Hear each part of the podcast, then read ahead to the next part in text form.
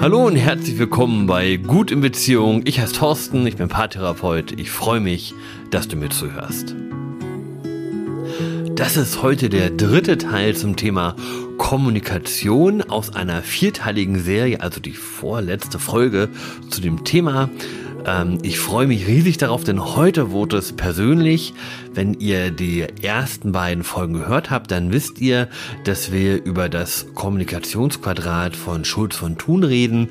Und wir haben in den ersten beiden Folgen schon zwei Seiten einer Botschaft kennengelernt, nämlich die Selbstoffenbarung, also die Ich-Botschaften, die ich mitsende, wenn ich mit meinem Lieblingsmenschen im Gespräch bin. Und die Sachebene haben wir auch schon besprochen. Also mein Blick auf das Thema, das ich mitsende. Und heute geht es um die Beziehungsseite einer Botschaft. Und bis jetzt war das, was wir besprochen haben, ja immer mehr auf Seiten desjenigen verankert, der erzählt, aber heute wird es persönlich. Denn in der Beziehungsseite geht es darum, wie ich meinen Nächsten sehe und wie ich die Beziehung, die wir miteinander haben, beurteile.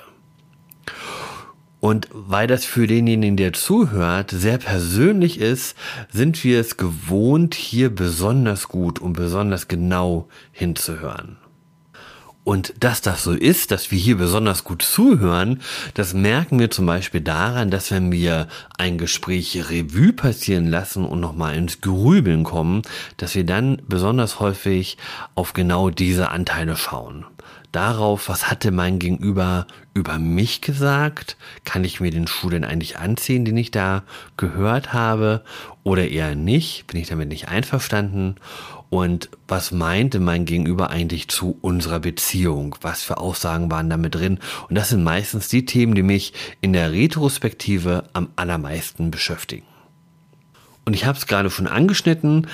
Auf dieser Beziehungsseite sind zwei Botschaften enthalten. Da ist eine Du-Botschaft enthalten, so sehe ich dich. Und da ist eine Wir-Botschaft enthalten, so sehe ich das Verhältnis von uns beiden. Lass uns jetzt mit der Du-Botschaft starten. Die Du-Botschaft, das ist also ein Ausdruck von dem Bild, das ich mir von meinem Gegenüber gemacht habe. Und das Bild mache ich mir aber selbst. Das heißt, ich betrachte mein Gegenüber ja durch meine Brille und das ist mein Bild, was da entsteht und das muss nicht zwangsläufig der Wirklichkeit entsprechen. Und meistens nehme ich auch nur einen Teilbereich auf. Mir fällt es zum Beispiel auf, wenn ich meinen Lieblingsmenschen, meine Frau ist Erzieherin in der Kita, wenn ich meine Frau von Arbeit abhole und ich sie in ihrem Arbeitsalltag erlebe, da stoße ich auf einen Menschen, den ich gar nicht so gut kenne ähm, und der anders ist als zu Hause. Und da merke ich, dass ich eben nur einen Teilbereich dessen sehe und wahrnehme, was meinen Lieblingsmenschen ausmacht. Und das, was ich nicht sehe, das reime ich mir dann meistens selbst zusammen. Und dann habe ich mein Bild von meinem Gegenüber und wenn das stark abweicht von dem Selbstbild, was mein Lieblingsmensch von sich hat, dann bestehen Beziehungsstörungen. Dann gibt es meistens Streit und Konflikte. Ähm, und einen möchte ich euch gerne erzählen aus meinem Leben. Wenn wir in den Urlaub fahren, dann ist es meiner Frau besonders wichtig, in den Tag hineinzuleben und sich dann aktiv für das zu entscheiden, worauf sie gerade Lust hat. Und sie selbst empfindet sich dabei als entscheidungsstark und dabei das Leben zu genießen.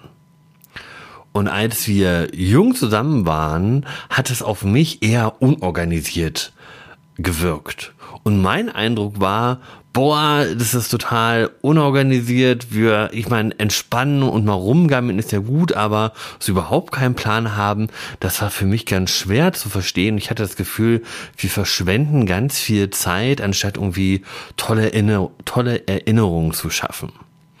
Und es könnt ihr euch vorstellen, wenn da zwei Menschen sitzen, die so ein unterschiedliches Bild von der gleichen Person haben. Ich das Bild meiner Frau als eher unorganisierten Menschen und meine Frau, die sich sehr als selbst als sehr willensstark ähm, und aktiv genießen erlebt hat. Ihr könnt euch vorstellen, dass das ordentlich gekracht hat bei uns.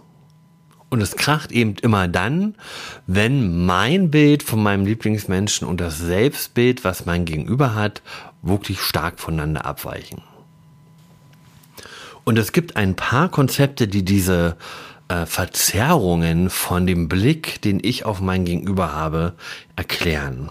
Und auf zwei möchte ich kurz eingehen. Das eine sind Projektionen und das andere sind Übertragungen. Projektion, das sind Gefühle und Impulse, die ich an mir selbst nicht mag und die ich mir aber nicht eingestehen möchte. Und die übertrage ich dann auf mein Gegenüber und kann sie da dann viel, viel besser ablehnen als bei mir selbst. Ich kann mich daran erinnern, dass mich die Unordnung meiner Kinder immer zur Weißblut gebracht hat.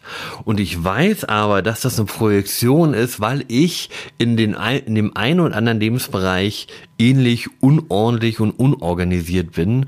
Ähm, und deswegen war das eine super Projektion für mich. Ich konnte die Unordnung meiner Kinder ganz großartig verurteilen und sagen, das geht so nicht, wir müssen mehr Ordnung schaffen, ohne auf meine eigenen Defizite schauen zu müssen. Und Übertragungen funktionieren so ähnlich, aber das sind eben Gefühle, die nicht aus mir selbst herauskommen und die ich dann übertrage, sondern das sind ähm, Situationen, die ich kennengelernt habe, die ich von Dritten auf mein Gegenüber übertrage. Weil er mich erinnert, weil die Sprache ähnlich ist, weil sie dasselbe Parfüm tragen, weil eine Gestik ähnlich ist, weil mich die Situation erinnert, warum auch immer. Erinnert mich also jemand zum Beispiel unbewusst an meinen Vater, erwarte ich vielleicht eher Strenge als was Liebevolles. Und das bedeutet dann auch, dass ich mich meinem Gegenüber wahrscheinlich defensiver verhalten würde, als es eigentlich notwendig wäre. Übertragung bedeutet also, ich übertrage die, die Erfahrung, die ich mit jemandem gemacht habe in meiner Vergangenheit, auf eine andere Person, die mir gerade jetzt gegenübersteht. Wie gehe ich jetzt mit Übertragung und Projektion um? Ich glaube, das Wichtige ist, sich bewusst zu machen, was man da gerade erlebt. Und das ist manchmal gar nicht so einfach, weil es ganz häufig unterbewusst oder unbewusst abläuft.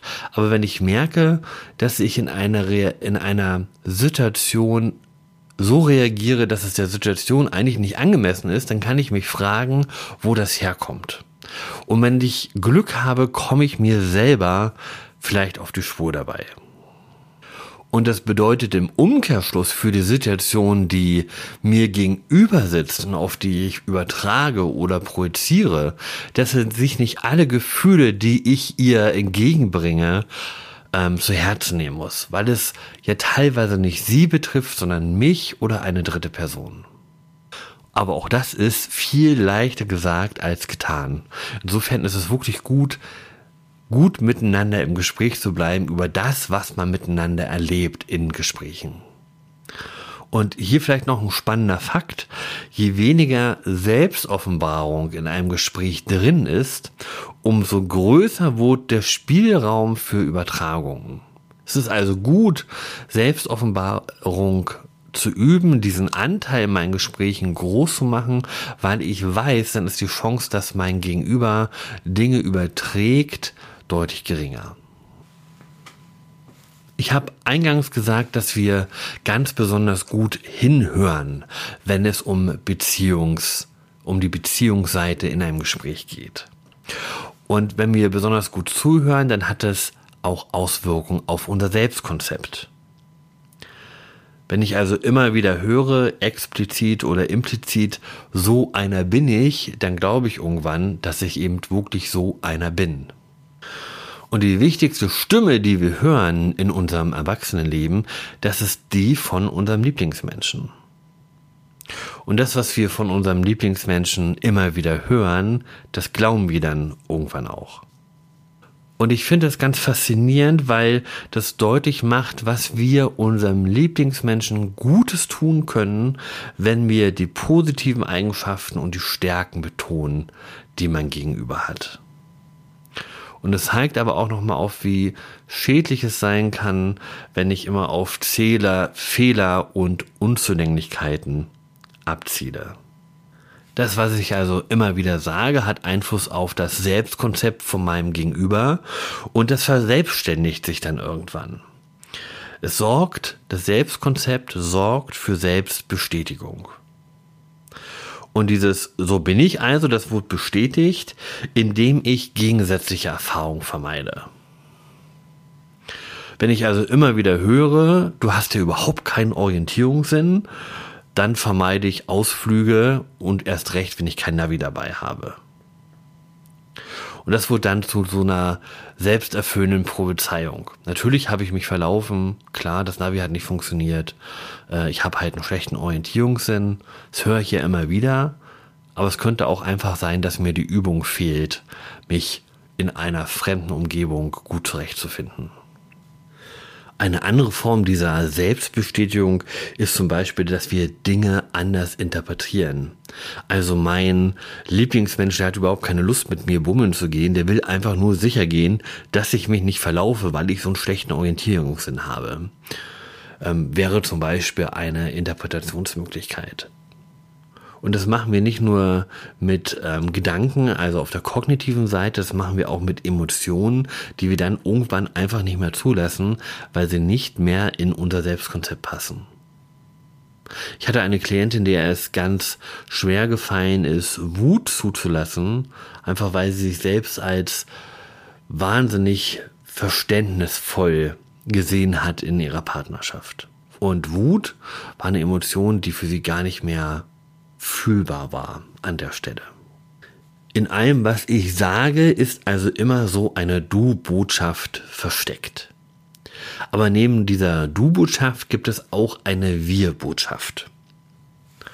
Und Schulz von Thun, der unterscheidet für diese Bier, diese Bierbotschaften, für diese Wir-Botschaften drei grundlegende Beziehungsformen. Das sind symmetrische Beziehungen, das sind Beziehungen, in denen beide gleichberechtigt sind und dasselbe sagen und verhandeln dürfen. Und es gibt komplementäre Beziehungen, das heißt, beide Partner zeigen Verhalten, die sich ergänzen. Der eine fragt, der eine antwortet, der eine plant, der andere führt aus und so weiter. Und es gibt metakomplementäre Beziehungen. Das heißt, ich bringe meinen Partner dazu, sich entweder symmetrisch oder komplementär zu verhalten. Wenn ich also doll jammere, dass ich immer alles selber entscheiden muss, dann öffne ich den Raum dafür, dass mein Lieblingsmensch sich mir einbringt und mir Entscheidungen abnimmt, aber eben auch nur, weil ich das in irgendeiner Art und Weise erlaube in dieser Situation. Und wenn wir länger miteinander in Beziehungen sind, dann ist es recht eingespielt. Wir wissen, was wir voneinander erwarten können. Wir wissen, wann wir symmetrisch miteinander umgehen. Wir wissen, wann wir komplementär miteinander umgehen. Und wenn neue Situationen entstehen, zum Beispiel, weil jemand den Arbeitsplatz wechselt oder die Kinder aus dem Haus sind oder es so große Veränderungen gibt, die ähm, dazu anregen, das Verhältnis, das man zueinander hat, neu zu überdenken und das zu diskutieren, ähm, dann sind neue Verhandlungen da und die sind meistens eher verdeckt. Und die äh, finden dann auf Nebenschauplätzen statt. Ähm, bei der Urlaubsplanung, bei der Haushaltsführung, ähm, solche Geschichten. Aber sie sind ganz selten auf der Beziehungsebene zu finden. Bei so einem Satz wie, jetzt wo die Kinder ausgezogen sind, könntest du ja mehr im Haushalt mithelfen. Das ist so ein Satz, da geht es ja eigentlich um Haushaltsführung, aber Worum es wirklich geht, ist ja vielleicht eher die Art und Weise, wie sehr man auf Augenhöhe Aufgaben verteilt. Und genau das kommt aber ganz selten zur Sprache. Und ich habe immer vier Möglichkeiten, auf solche Anfragen, auf solche Beziehungsanfragen zu antworten. Ich kann die akzeptieren mit, ja, sehe ich genauso, machen wir so. Ich kann das durchgehen lassen, na, weil du es bist, machen wir das jetzt mal so. Ich kann das zurückweisen, ganz offen, ähm, und sagen, halt, stopp, sehe ich nicht so, lass uns darüber nochmal reden. Oder ich kann es einfach auch ignorieren und den anderen damit ein Stück weit entwerten. Ich sehe es anders, du bist Luft für mich. Und dann machen wir genau das, was ich gerade schon erklärt habe. Es geht dann nicht mehr um die Beziehungsebene, sondern wir versuchen, Beziehungsthemen ganz häufig auf der Sachebene auszutragen und fangen an, dann um irgendein Thema herum zu sticheln und gucken, welche Auswirkungen das auf unsere Beziehung haben könnte. Und viel sinnvoller wäre es aber, wenn wir das ganz offen klären, wie wir denn zueinander stehen.